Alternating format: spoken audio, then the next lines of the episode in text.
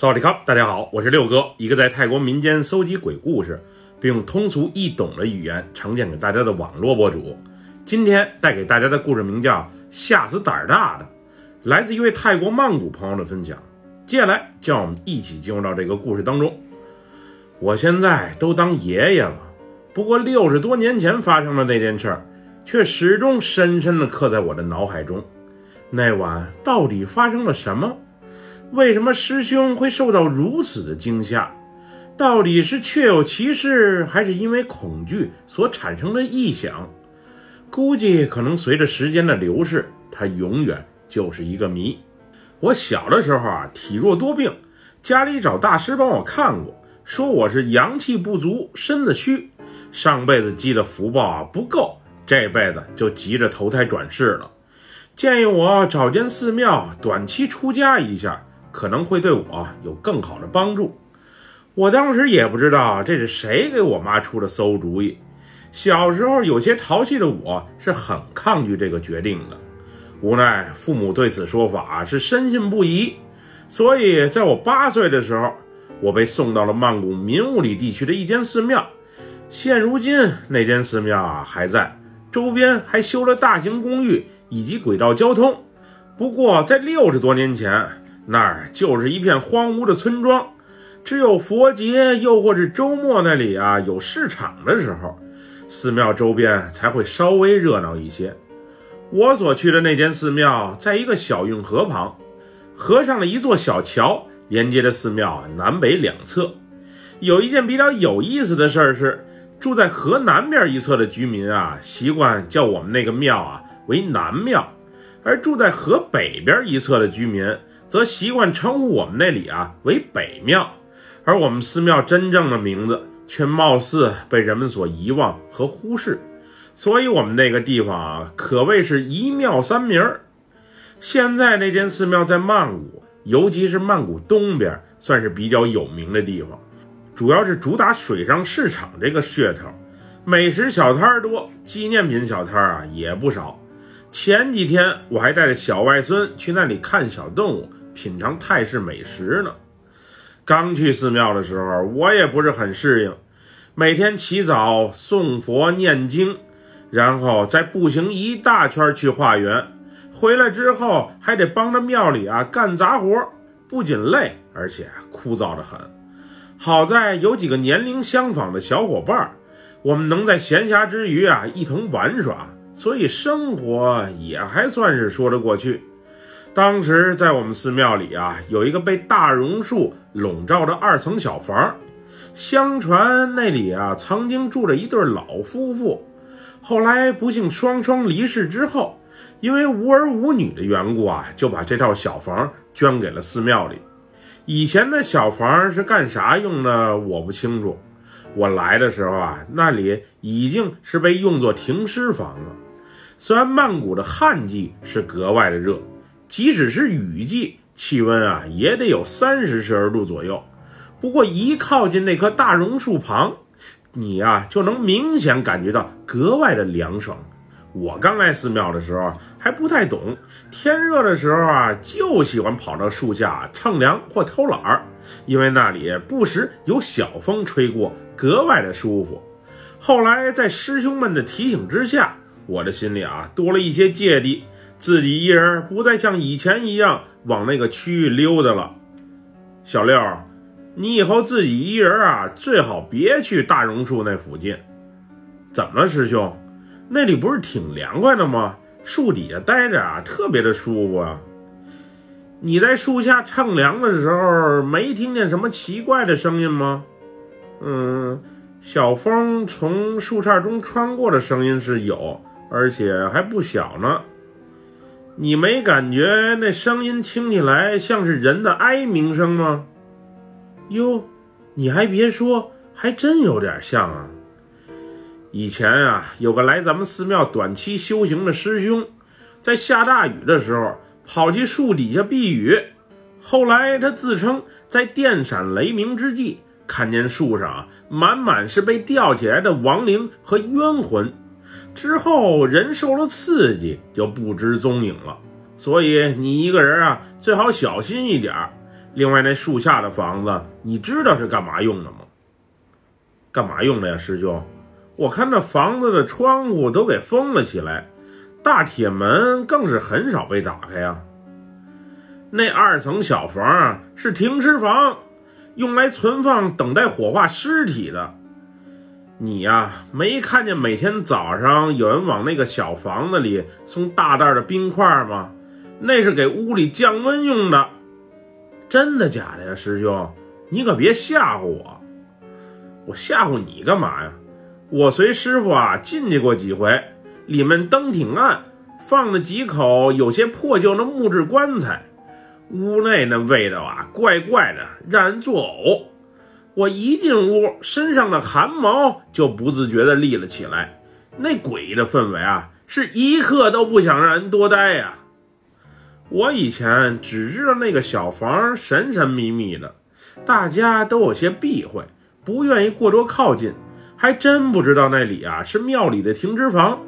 虽然好奇心我有，也想进去啊一瞅究竟。不过我是真心怕鬼，那些不干净的东西啊，我还是远离为好。当时在庙里短期又或者长期出家的小孩子们有很多，我身边的小伙伴啊也是换过来换过去，有些刚认识、刚投缘没多久就被父母给接走了。一般我们这些小沙弥还都是挺团结的，化缘来的东西大家一起分享，有活啊大家一起干。偶尔有零花钱拿的时候啊，也不分你我，大家一起偷着买些零食吃。可是有一位年纪稍长的师兄，他却与我们格格不入。也许是来寺庙的时间比我们都长，他总以长者的姿态和口吻啊与我们讲话。活干的少，可话却特别的多，还老自认为修行境界高，能和神通灵。能轻松震慑住那些小鬼们，不过在我们看来，他就是一自命清高、好吃懒做的大话王。他所说的话啊，水分不仅多，而且靠谱的就更少了。平时对我们颐指气使的，一见到庙里的高僧就点头哈腰，一脸的献媚，很让人厌烦。他平时背着师傅啊，倒腾些佛牌赚钱，还经常在深夜。大家都睡了的时候，念叨了些听不懂的经文，又或是咒语，总想表现出高我们一等。也就是师傅可能真被他的表象所蒙蔽，而我们这些每天与他吃住在一起的人啊，对他是格外的嫌弃，就连化缘都不想与他一组。这师兄平时瞅着人模人样的，私底下烟酒全都沾。我就见过好几回，我这这种表里不一的人是非常看不惯，一点儿都不真实。当时也许是积怨太深了，我们几个小伙伴，还有一些年纪比较大的师兄，准备好好整整这哥们儿。那会儿啊，寺庙里一个比较有威信的师兄发话，他在停尸房里一个挂着红布的棺材内藏了两包烟。以及一张一百泰铢的大票，谁要是有胆量把东西给拿出来，不仅啊东西全归他，寺庙的日常打扫工作还给他免三个月呢。我不知道那师兄是真把烟和钞票啊藏在了停尸房的棺材里面，还是在忽悠我们。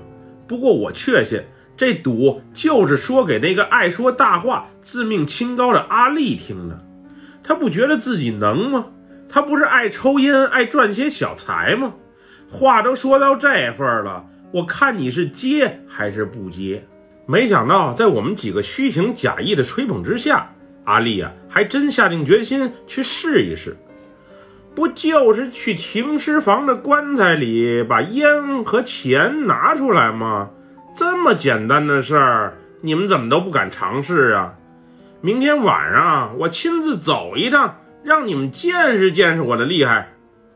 阿力师兄啊，你胆子真大，我们真不敢。听说那里面有鬼，什么鬼不鬼的？凭借我的修行，我断定他们不敢在我面前作怪。阿力师兄，你还是不要去了，咱师傅都不愿意往停尸房那里去。你还主动往里面闯，万一万一要出了问题可咋办呀？师傅啊，是师傅，我是我，你们就别瞎操心了。说好了，东西归我，免三个月的打扫工作，你们可都别反悔哟。不会的，师兄，你真棒！看来庙里啊，属你胆子最大。对待有些人，直接怼他，远没有捧杀更管用。六十多年前的我们就已经深知了这个道理。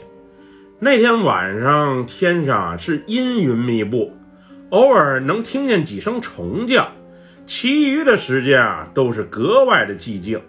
在我们这帮小孩的簇拥下，那个叫阿力的师兄拿着根蜡烛以及一串佛珠，就往大榕树下的那个二层小房走去。我们当然是不敢和他一起过去的，而是三五成群的藏在不远处的地方。